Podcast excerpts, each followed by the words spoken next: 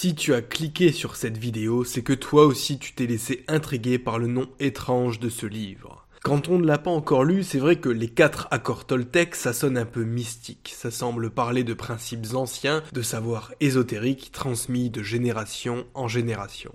Et ce livre est d'autant plus intrigant que tout le monde en parle. En plus, il traite d'une civilisation ancienne, les Toltecs, et ce type de civilisation a toujours intéressé les historiens car elles sont supposées détenir certains secrets ou certains savoirs auxquels même nous, n'avons pas accès aujourd'hui.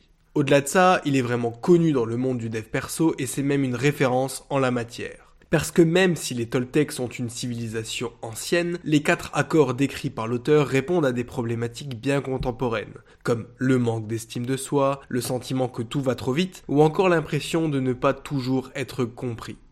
Don Miguel Ruiz est fils d'une guérisseuse et d'un chaman toltec. Il s'est penché sur l'existence de contrats implicites que l'homme aurait historiquement conclus, que ce soit avec la nature, avec lui-même, avec ses semblables ou encore avec les dieux.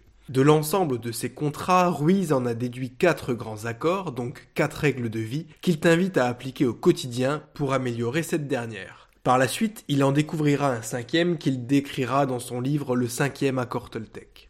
Malgré un titre aux allures ancestrales et malgré la situation familiale de l'auteur, je te rassure tout de suite, ce livre n'a rien d'un livre de gourou et il n'a d'ailleurs rien de religieux.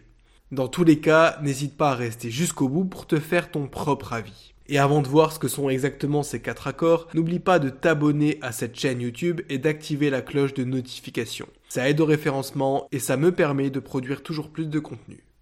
Accord numéro 1, que votre parole soit impeccable. Le mot impeccable vient du latin peccatus qui signifie péché et du radical im qui exprime la négation. Une parole impeccable, c'est donc une parole sans péché. L'idée derrière ça, c'est qu'au contraire, une parole qui n'est pas impeccable est un poison, qu'elle soit dirigée contre nous ou contre autrui. Donc, qu'on se dévalorise et qu'on éprouve du dégoût en se regardant dans le miroir ou qu'on insulte quelqu'un d'autre, c'est dans les deux cas un poison qu'on dirige contre nous-mêmes. Dans le premier cas, ça semble évident, mais dans le second, c'est déjà plus subtil. Avoir la parole sèche, être médisant ou avoir l'insulte facile avec les autres, ça ne fait que renvoyer la haine que tu as de toi-même. Ça prouve simplement que tu ne t'aimes pas toi et qu'en conséquence, il ne t'est pas non plus possible d'aimer les autres. Et c'est un cercle vicieux parce que plus tu utilises un langage pauvre, vulgaire ou médisant, plus tu auras tendance à le faire par souci de cohérence et plus ton estime de toi va baisser.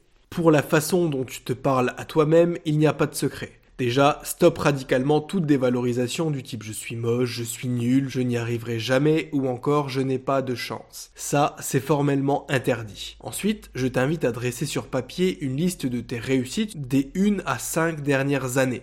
Personnellement, je l'ai fait, et à chaque fois que j'ai un coup de mou, relire ce bout de papier me donne un gros coup de fouet. Ça me rappelle que je suis capable de faire et de réussir des choses dans beaucoup de domaines, et honnêtement, ça fait du bien. Si tu n'en es qu'au début de ton développement personnel ou si tu es un grand modeste, alors dresse simplement une liste de tes principales qualités. Ça n'est absolument pas narcissique de faire ça, tu as forcément des points forts dont tu peux te vanter. Et si vraiment tu ne te sens pas de faire cet exercice tout seul, sache que tu peux te faire aider en participant à des stages ou ateliers d'estime de soi. Quant à l'utilité d'avoir une parole impeccable envers les autres, je pense que je n'ai pas besoin de préciser que ça améliorera forcément tes relations avec eux. Donc si tu veux rendre ta parole impeccable à l'égard des autres, tu peux par exemple t'entraîner à bannir certains mots ou certaines expressions dont tu sais qu'ils sont susceptibles de blesser.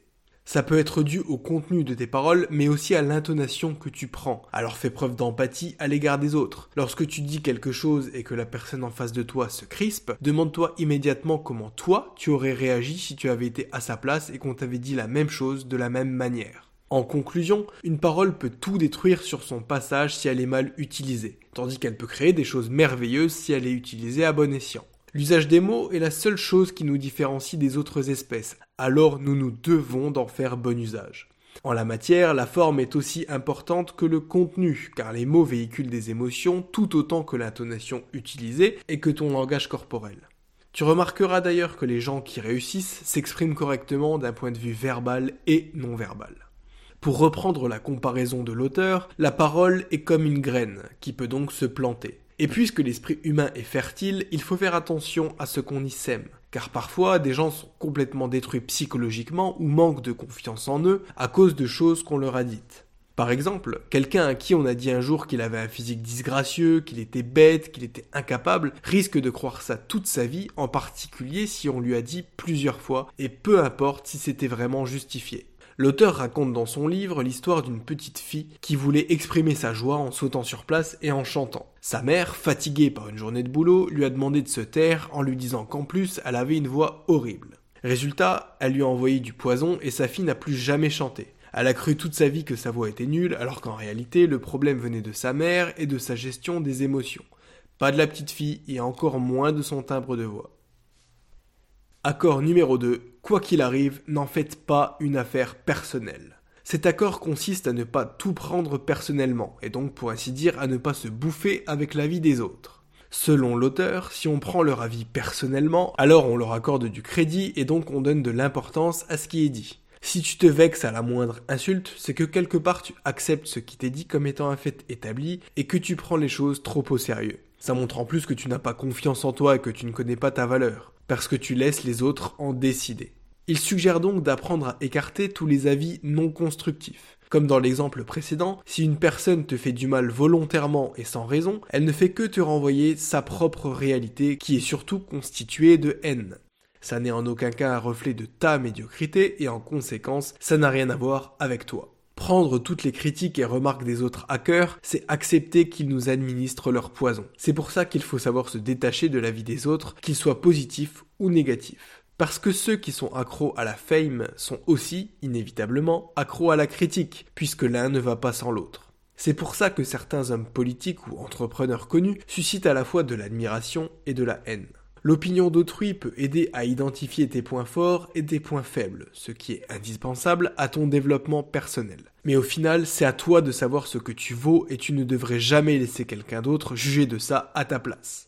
Ce que les autres expriment, c'est leur façon de voir le monde, c'est entre eux et eux-mêmes. Donc même si c'est douloureux sur le coup, tu n'as pas besoin de prendre tout ce qu'ils te disent personnellement. Quand on connaît vraiment ses capacités, ses qualités, il est impensable de laisser une tierce personne les questionner.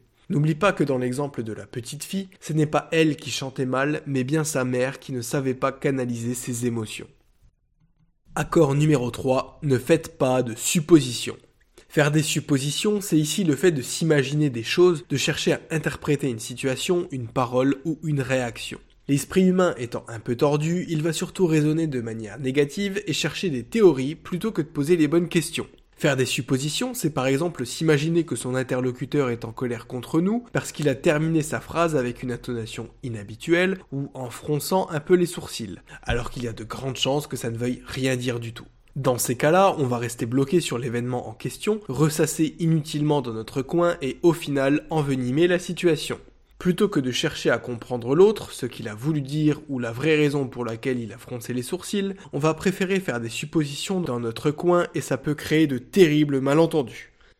Mais rassure-toi, ce comportement est tout à fait normal et s'explique par un biais que nous avons et qui s'appelle le biais d'attribution. À cause de ce dernier, on cherche systématiquement à attribuer une cause ou un fautif à chaque situation. Et pour des raisons de confort, il est plus facile de réfléchir à ça seul plutôt que de chercher à affronter la réalité. Je suis sûr que tu as déjà entendu un collègue de travail dire quelque chose comme Ah, un tel a encore fait une bourde. À chaque fois, c'est moi qui dois corriger ses erreurs. J'en ai marre. Tu sais quoi, je suis même sûr qu'il l'a fait exprès juste pour me faire perdre mon temps.